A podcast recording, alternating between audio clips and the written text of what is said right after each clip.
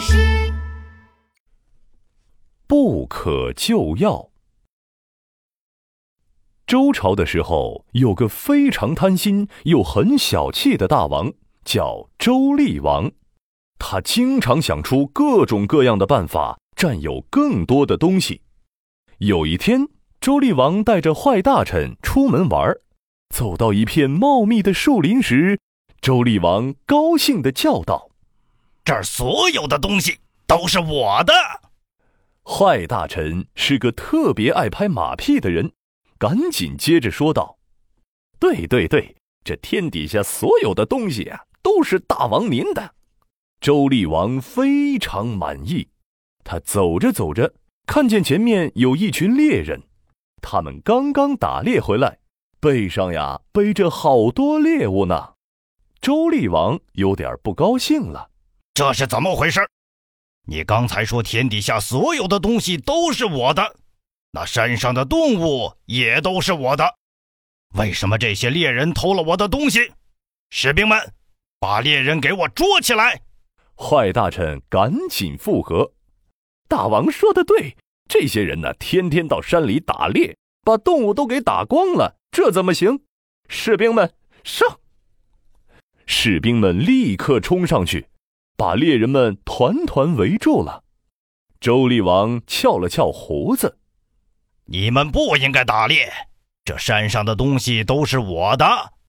你在这儿打猎，就是偷我的东西。”周厉王命令士兵们抢走了猎人的猎物，乐呵呵的回宫了。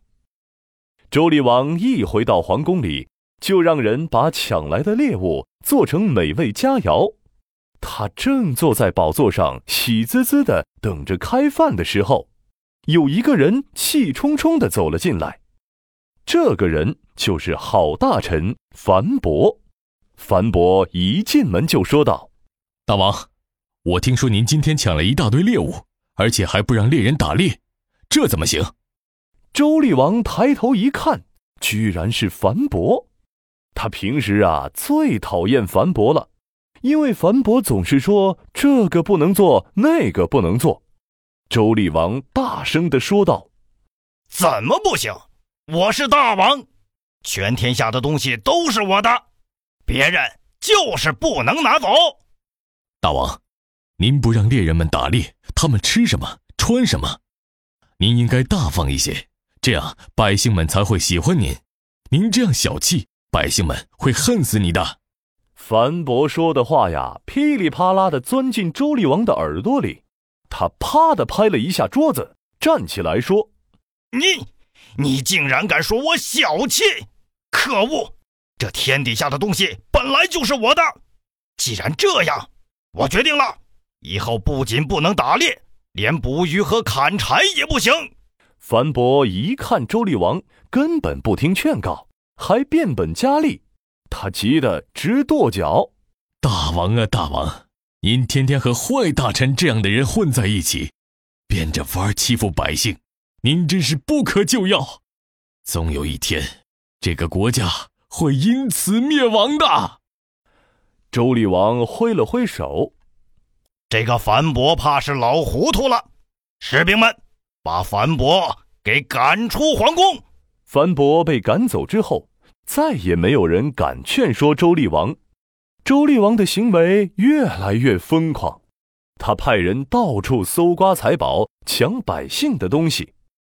这一天，周厉王和坏大臣来到大街上溜达，想看看还能抢些什么。周厉王看着街上来来往往的行人，一个个的都穿着破衣服，他皱着眉头想着。这帮人的东西我都抢的差不多了，还能抢什么呢？周厉王心烦的走来走去，有了，他对身边的坏大臣说：“你马上颁发一条新命令，以后百姓们走路也要交钱。嗯，还有还有，在家喝水吃饭也得交钱。”坏大臣一听。脸上堆满了笑容，好主意！大王，您真是太聪明了。周厉王得意的笑了起来。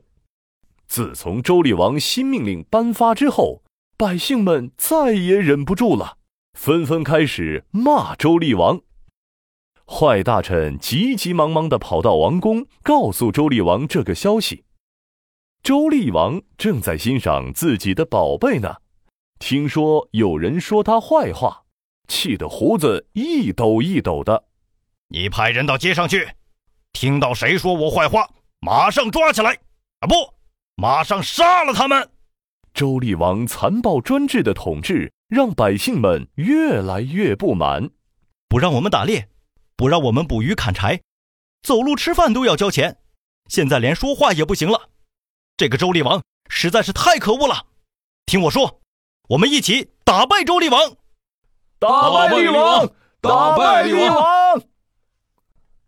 百姓们拿着武器冲进了皇宫。